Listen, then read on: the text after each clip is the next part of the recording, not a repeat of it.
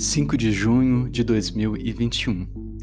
Obrigado a você que está acompanhando o Tarot Brasil, esse projeto com o qual nós utilizamos o Tarot de Marsella como uma ferramenta para comentar o noticiário nacional. Hoje é um dia em que o país vive um luto muito genuíno, porque ontem, entre as mais de 3 mil vidas perdidas para a Covid-19, estava de Paulo Gustavo, esse grande fenômeno do teatro, do cinema e da TV, certamente um artista que deixou seu nome na história do humor nacional. Hoje, a nossa reflexão será desenvolvida a partir de um artigo do Chico Felite para o jornal Folha de São Paulo, com o título Paulo Gustavo queria ter graça para ser o melhor amigo de todo o país. Ator, fez a causa LGBTQ dar um salto de anos comendo pelas beiradas e preferindo o riso ao rilhar de dentes. Hoje, na nossa tiragem, que se utilizou apenas dos arcanos maiores, estabelecemos a seguinte estratégia. A primeira carta seria relativa à situação, ao contexto. O tarô nos trouxe o arcano 12, Le Pendu, popularmente conhecido como o enforcado. A segunda carta seria o elemento principal da nossa reflexão. E o tarô nos deu o arcano 15, o diabo. A terceira e última carta seria relativa à ação, à transformação. O tarô nos deu então o arcano 13. O tarô nos deu então o arcano 13, essa figura ceifadora do arcano sem nome. Foi bem difícil hoje desenvolver esse comentário, principalmente porque o tema escolhido é muito triste. A partida de um artista da comédia tão popular, tão novo, apenas de 42 anos, pai de duas crianças, e depois desse calvário de dois meses internado, lutando contra essa doença maldita. Além disso, a nossa tiragem trouxe três cartas vistas comumente como um sinal de mau agouro o arcano 12, conhecido como o enforcado, mas que não é, na verdade, enforcado, não significa isso. O arcano 15, o diabo, e o arcano 13, o arcano sem nome, também muito associado à morte, mas que não significa também apenas isso. Eu lembro que quando eu comecei a estudar o tarô, que não faz tanto tempo, eu fiquei muito marcado por uma fala do Alejandro Rodorovsky, essas cartas são papel e tinta. Elas não são uma magia capazes de por si trazerem sorte ou azar. O tarô é uma ferramenta que nos oferece um enorme repertório simbólico e um conhecimento secular, ancestral. A matéria do Chico Felite chama atenção para algo que a minha amiga Karine Porto já tinha me alertado anos atrás. O Paulo não tinha uma militância combativa, ele, aliás, evitava polêmicas. Um fato que marcou essa sua característica foi a opção de não beijar seu marido Thales Bretas na cerimônia de casamento dos dois, em 2015.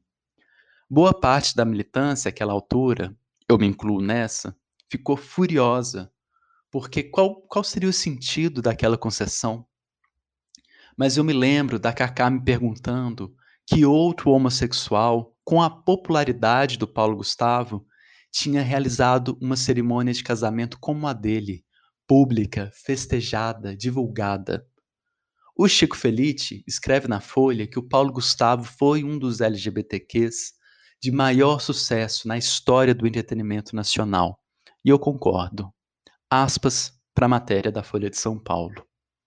O ativismo LGBTQ sempre teve uma relação dúbia com o cômico. Ao mesmo tempo que celebrava seu sucesso, achava que Paulo Gustavo poderia, ou deveria, fazer mais pela causa. Ainda citando a matéria, há algo que o movimento falhava em reconhecer. Ele, Paulo Gustavo, nunca viveu no armário. Assumiu um namorado para o país inteiro e se casou diante de dezenas de milhões de curiosos. Criou filhos com outro homem dentro do cotidiano de muitos brasileiros. Eu não acho que essa notícia de hoje possa ser de alguma forma suavizada.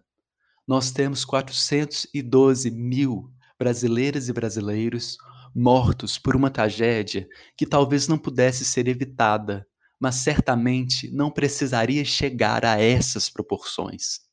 Nós assistimos às dezenas de mortes diárias se transformarem em centenas e depois em milhares. E o riso do país, nossa vocação para alegria que o Paulo representava tão bem, foi sendo substituído pela zombaria dos poderosos, racistas, misóginos, homofóbicos. Esses que não compraram a vacina quando deveriam, que atuaram contra medidas que poderiam ter salvado vidas e promoveram outras comprovadamente ineficazes. Ontem mesmo, o país assistiu a um exemplo de covardia de um general fugindo da comissão de inquérito. Ele, que é também um responsável por essa dimensão da tragédia brasileira. Mas o principal responsável, quem está no alto desse pedestal, como o diabo no arcano 15, com uma tocha na mão para promover um incêndio e nada mais, com um sorriso na cara, zombando da vida. Os senadores daquela CPI, eu, você, nós todos, sabemos quem é. A carta relativa à situação hoje foi o arcano 12. Esse personagem não está enforcado, ele está pendurado pelo pé. Seu corpo está isolado do mundo, do mundo das coisas, da terra, mas seus cabelos se enraizam no chão. Ele pode estar impotente diante dessa tragédia, sem ter como se mover, sem ter o que fazer, para onde ir, como fugir do diabo. Mas a cabeça dele, do arcano 12, está no mundo. A cabeça, pelo menos, está no lugar. Bem, ontem eu vendo a final do Big Brother, a cada intervalo uma nova chamada jornalística dava a mesma notícia, notícia triste, trazia a mesma novidade nenhuma sobre a partida do Paulo, porque depois da morte não há nada de novo a ser dito. Como se até o jornalismo estivesse sensibilizado e não pudesse fazer nada diferente de constatar o que já era sabido.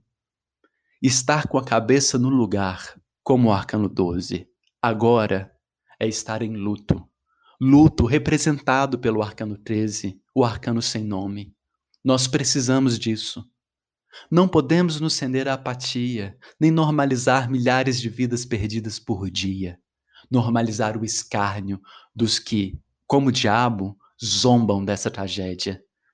Quem nos fez rir também, agora, está sendo capaz de resgatar outros sentimentos, dolorosos, mas igualmente importantes para nós, para a nação. Devolver humanidade. Eu sinto muito. Sinto muito por todos que estão sofrendo, não só pelo Paulo, mas também por um amigo, um parente, um colega morto nessa tragédia. Que o arcano 13, depois, e além desse luto tão necessário, possa também nos trazer alguma dose revolta.